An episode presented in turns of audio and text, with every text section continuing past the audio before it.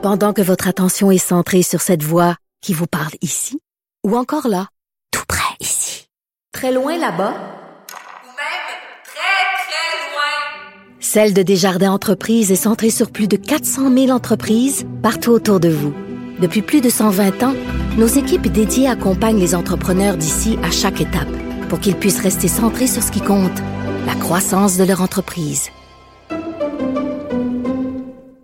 C'était le début de la saison fin de mois euh, sur Moi et compagnie que vous pouvez regarder les mercredis 20h et on va aller retrouver l'animateur de l'émission, Jean-Marie Lapointe. Bonjour Jean-Marie. Bonjour Caroline. Très contente de vous parler. euh, euh, particulièrement parce que j'ai vu la, la- la première émission euh, de fin de mois et je vais vous faire une confidence.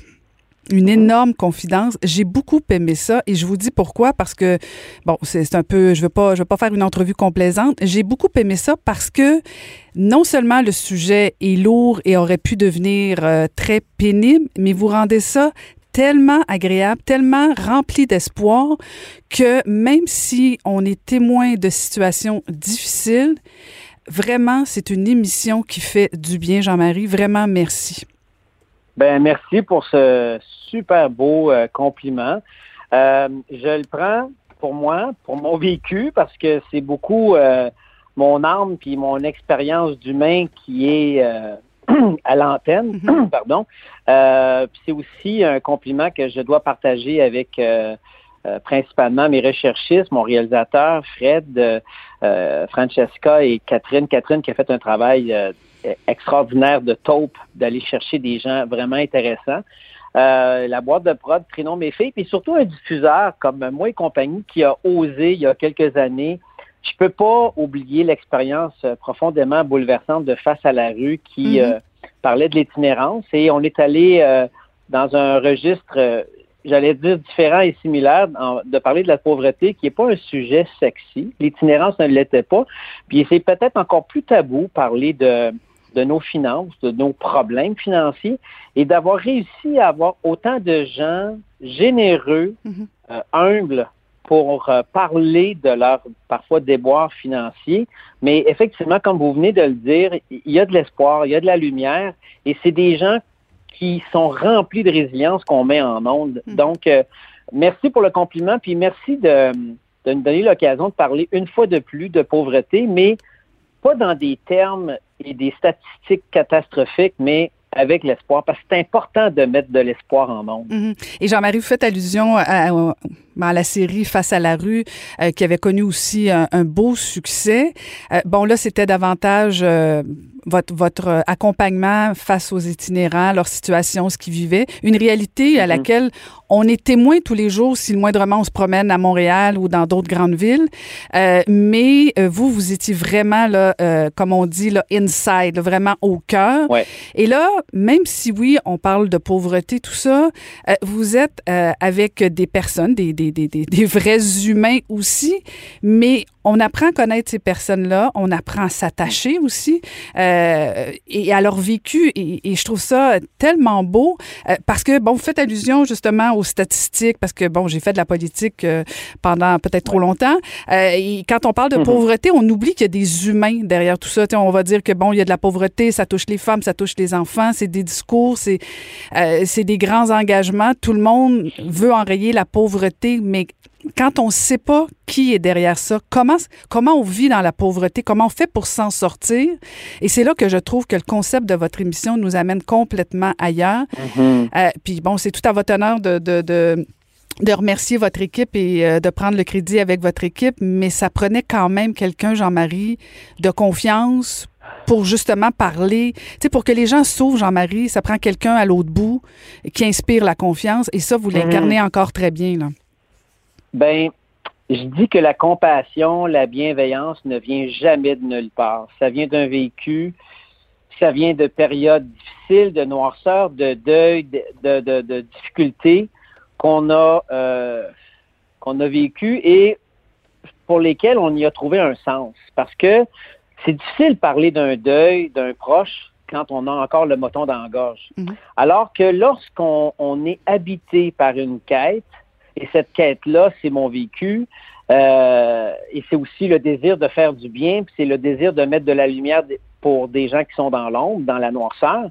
Ben c'est ça. La compassion vient pas de nulle part et je dois rendre crédit à mon vécu que, que je mets en avant-plan ou qui m'habite. Je ne pas en avant-plan, mais il m'habite dans mes questions, dans mes silences, dans mes observations et d'avoir le moins de jugement possible puis le plus de bienveillance possible. C'est ce qui fait qu'on fait de la télé humaine avec comme euh, le beau Serge Marquis, le médecin que j'aime beaucoup, qui dit avec de l'humanitude, Mhm. cette espèce de qualité qui, qui est en nous et qui fait qu'on est capable de se mettre à la place de l'autre sans jugement et de tendre la main dans l'espoir de faire du bien. Puis, tu sais, Caroline, vous avez fait de la politique. Je dirais pas que vous en avez fait trop longtemps. Par contre, vous en avez fait.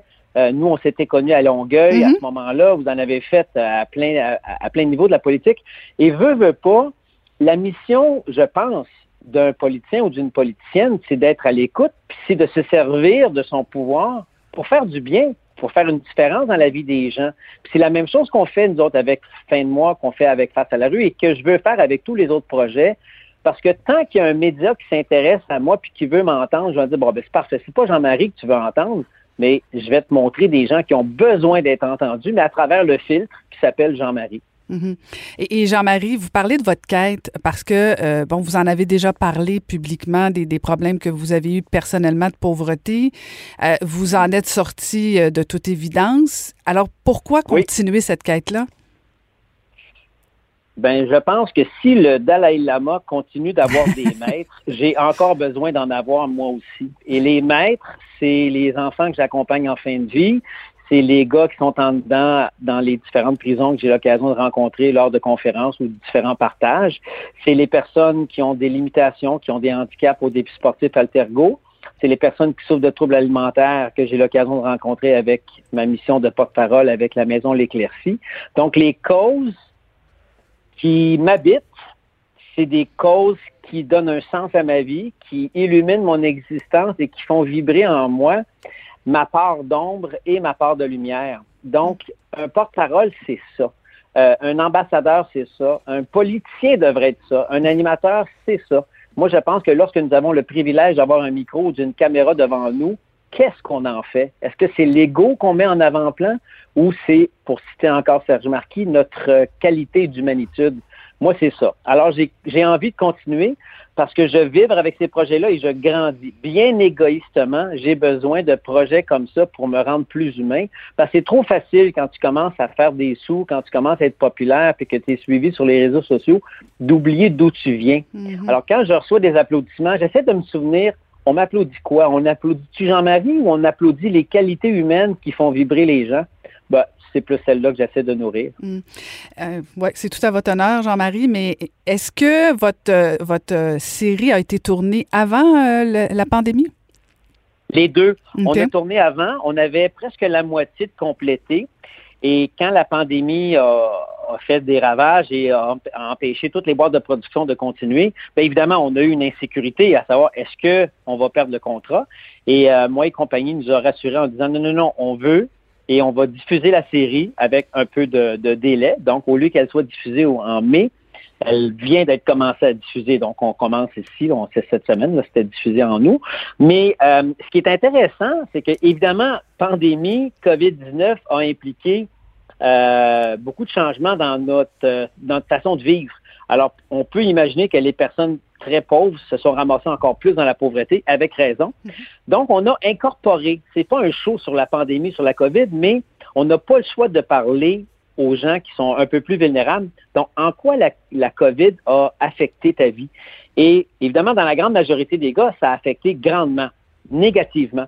Mais il y a une personne dans la deuxième saison qu'on va voir plus tard, qui s'appelle Danielle, qui, elle, servirait de bord et elle a fait du Uber, ma fille, là, du Uber Eats, du Uber. Elle s'est vraiment bien développée, bien débrouillée. Puis c'est c'est spécial de voir une dame de 50 ans et plus être aussi techno aussi débrouillarde. Alors, ça rend hommage aussi à, cet aspect de débrouillardise que Daniel a. Donc, dans son cas, ça a été euh, payant. Pourquoi? Mais les gens avaient besoin de visites, avaient besoin de, de, de, de faire des commissions, on avait besoin d'aller à la pharmacie, faire les épiceries pour ces gens-là, puis c'est ce que Daniel a fait. Donc oui, il y a une, euh, il y a une couleur COVID dans la série fin de mois de la deuxième saison, mais c'est pas un show sur ça. On, Mhm. on fait effleurer, on va effleurer la dynamique, mais euh, oui, ça nous a affecté, mais heureusement, merci, on a pu compléter. Puis d'ailleurs, il nous reste qu'une seule journée de tournage. Au, au moment où on se parle, Caroline, il reste une journée de tournage, c'est dimanche, puis après ça, on va être en montage, puis on va finaliser la, la série. Alors, euh, ça va être... euh, J'allais dire peut-être un petit deuil pour l'équipe de tournage dimanche parce que c'est peut-être la dernière fois qu'on se réunit parce qu'on ne sait pas s'il va y avoir une troisième saison. Mais en tout cas, on va savourer euh, ce qu'il nous reste à vivre ensemble. Ben certainement, parce que comme vous l'avez dit, la COVID euh, a certainement euh, trouvé d'autres pauvres, d'autres taux de pauvreté qu'on on, on Mhm. devra vivre malheureusement, effectivement, avec cette nouvelle réalité-là. Merci beaucoup, Jean-Marie, d'avoir pris le temps de nous parler. Très apprécié. J'invite les gens vraiment à écouter Fin de mois. Vraiment, c'est vraiment une série extraordinaire. Euh, Merci beaucoup, Jean-Marie.